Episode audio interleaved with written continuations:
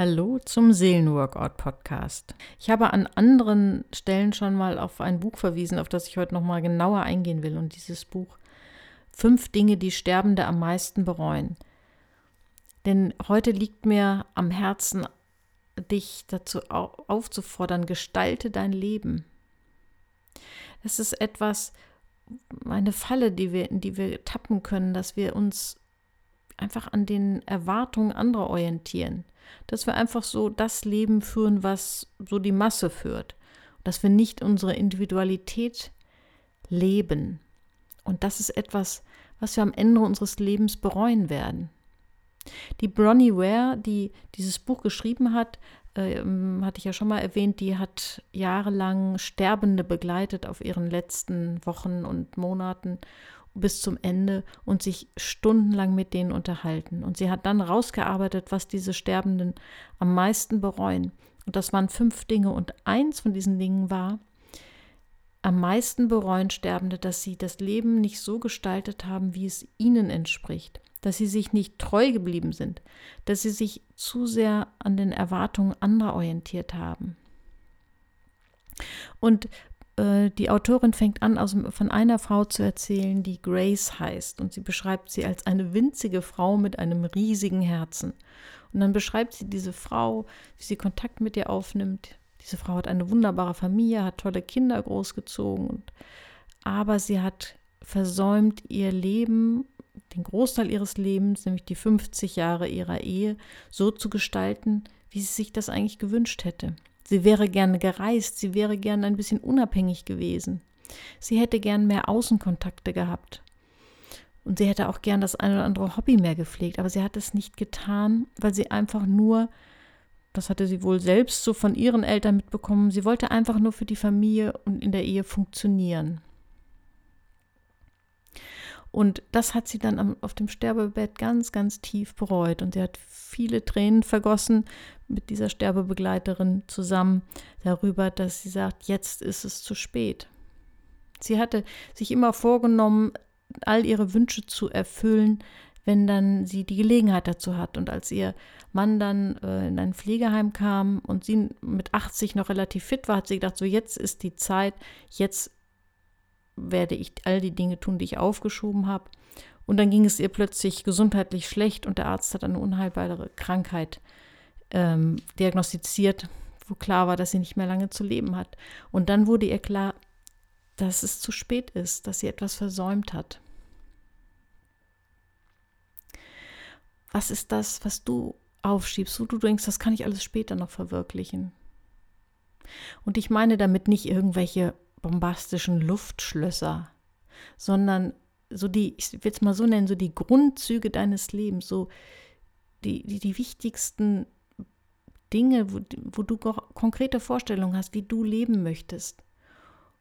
Und das macht sich dann auch an so ganz konkreten Dingen fest, wie zum Beispiel, willst du in der Stadt modern leben? Willst du auf dem Land naturnah leben? wie wichtig ist der Familie und was für Vorstellungen hast du da?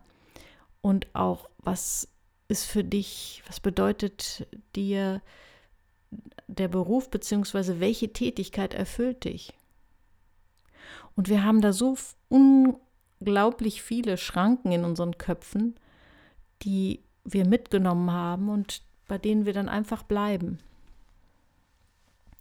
Also manche sind vielleicht in der Familie aufgewachsen, wo es immer nur um Geld, Geld, Geld ging und sie träumen eigentlich davon, von irgendeinem sozialen Beruf, ähm, wo sie sich vorstellen, dass sie darin aufgehen würden. Aber was wohl die Familie dann denkt. Oder andersrum, jemand wächst in einer total sozial eingestellten Familie auf, in der es eher schick ist, wenig Geld zu haben ähm, und ähm, wohlhabend sein verpönt ist, aber diese Person hat vielleicht den Wunsch, richtig viel Geld zu haben, großzügig zu wohnen, großzügig zu leben. Wir haben oft so viele Schranken in unserem Kopf und sind so voll mit den Erwartungen anderer. Und deswegen ist es ganz gut, dass wir uns klar machen, es ist sehr, sehr traurig, wenn wir so entscheidende Dinge wie das Wie unseres Lebens wenn wir das aufschieben und versäumen. Und es gibt auch keinen Dank dafür. Das klingt jetzt ein bisschen hart, aber es gibt keinen Dank dafür, dass wir auf unser Leben verzichten. Es gibt keinen Dank für versäumtes Leben. Es gibt keine Entschädigung am Ende.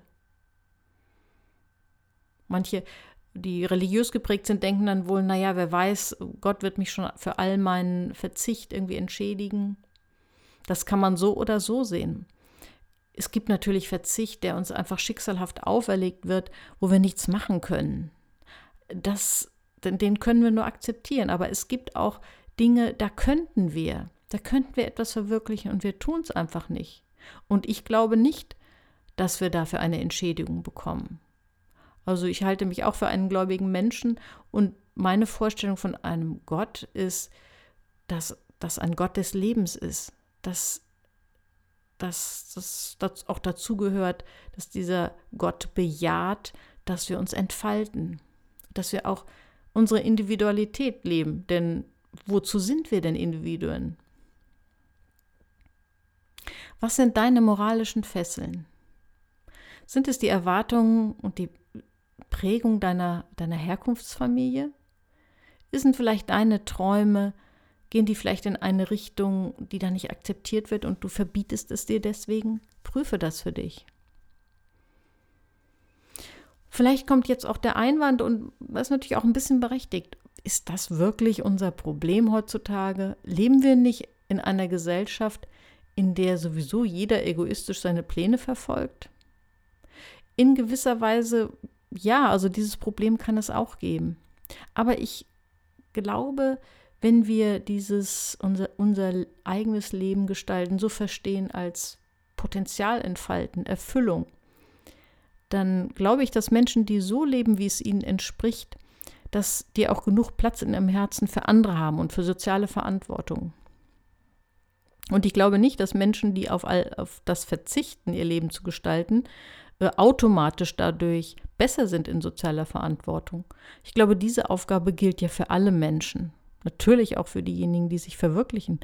Aber oft geht das auch einher, denn ein Mensch, der zufrieden mit sich und seinem Leben ist und nicht mit Frustration und verpassten Chancen beschäftigt ist, glaube ich, hat ein viel weiteres Herz, auch an andere zu denken und andere mit einzuschließen und auch seine soziale Verantwortung wahrzunehmen. Prüfe für dich, was, welche Erwartungen anderer sind, dass die dich abhalten von deinen Plänen. Oft sind es ja auch nur Fantasiegebilde. Gut, die Erwartungen unserer Eltern kennen wir vielleicht einigermaßen, aber wir überschätzen vielleicht auch, ähm, wie stark sie da bestimmte Dinge ablehnen würden. Das können auch teilweise unsere eigenen Ängste sein, die uns das einreden. Letztlich ist es ja auch jetzt mal aus Elternsicht Aufgabe von Eltern zu akzeptieren, dass Kinder eigenständige Wesen sind, die sich auch in ganz andere Richtungen entwickeln können. Aber vielleicht sind es auch die Erwartungen von deinem Partner, deiner Partnerin oder von Freunden, die dich davon abhalten, das zu realisieren, was du wirklich möchtest. Und oft reagieren die dann gar nicht so krass, wie wir es erwartet haben.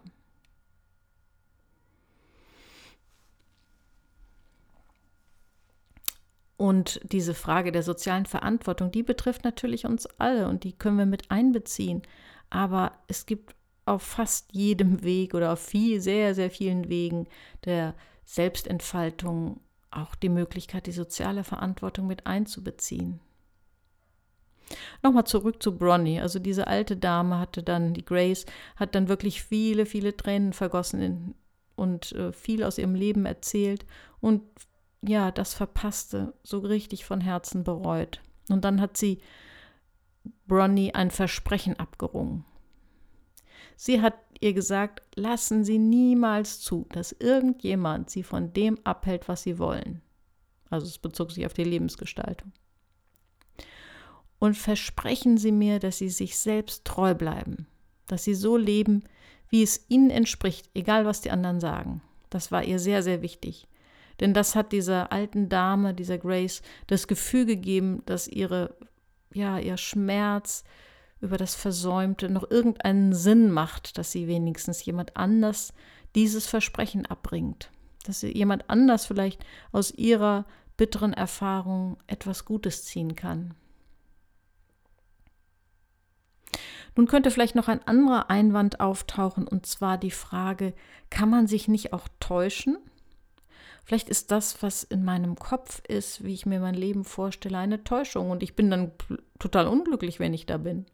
Ja, natürlich kann man sich auch täuschen, aber dann kann man natürlich auch aus dieser Erfahrung lernen und dann neue Wege gehen. Also eine ganz typische Täuschung, die ich so in der Begleitung von Menschen oft erlebt habe, ist, äh, dass Menschen meinen, dass sie im totalen Rückzug Erfüllung finden. Dass sie eher so, ich sag mal, erfüllt sind von dem Wunsch, ich will weg von, ich will weg von meiner stressigen Arbeit, ich will weg vor den Anforderungen der Familie und der Gesellschaft und dass sie versuchen, ihre Erfüllung im Rückzug zu finden. Dass sie meinen, wenn ich mich aus all dem einfach nur rausziehe, einfach nichts mehr mache, einfach nur noch in den Tag lebe, dann bin ich glücklich. Das ist meines Erachtens die häufigste Täuschung, die ich so bei Menschen sehe, weil wir Menschen sind eher dazu geschaffen, wirklich zu gestalten. Wenn wir uns in Rückzug, Isolation und Passivität begeben, dann kann das eine ziemliche herbe Enttäuschung sein und uns auch seelisch krank machen. Denn wir finden in der Regel viel mehr Erfüllung darin, wenn wir etwas gestalten, wenn wir aktiv sind, wenn wir eine Tätigkeit finden, die uns erfüllt. Also, wenn du nach dem Leben suchst, was dich erfüllt, dann gucke eher nicht so auf das Weg von, sondern hinzu. Wo soll es denn hingehen? Was ist für mich ein erfülltes Leben, auch mit einer erfüllten Tätigkeit und einem, einem Rahmen, der mir gefällt? Für Grace war es leider zu spät wobei ihr wahrscheinlich diese Begleitung am Ende ihres Lebens gut getan hat und letztlich ist sie im Kreis ihrer Familie friedlich eingeschlafen. Für Grace war es trotzdem, was das Gestalten großer Teile ihres Lebens anging, zu spät. Handle du früher. Handle, spüre bewusst hin, zu welchen Punkten deines Lebens du dich eins fühlst mit dir. In welchen Punkten du dich ganz erfüllt fühlst und dann versuche mehr davon in dein Leben zu holen. Spüre auch hin, was so gar nicht deins ist. Spüre den Kontrast, wenn du Dinge tust und Dinge in deinem Leben siehst, wo du denkst, nein, das wage ich überhaupt nicht. Ich lehne das ab, ich will das auf keinen Fall. Und wenn du dich dafür sensibilisierst, wo es dich hinzieht und wo es dich wegstößt, dann machst du dich automatisch auf den Weg. Denn natürlich ist dieses Gestalten des Lebens ein Weg mit vielen kleinen Schritten. Das Entscheidende ist, dass du deine Richtung findest. Ja, ich wünsche dir ein paar Schritte weiter in diese Richtung und du kannst auch noch mal mich auf Instagram besuchen und dort noch mal eine Nachdenkfrage finden. Eine gute Woche wünsche ich dir. Tschüss.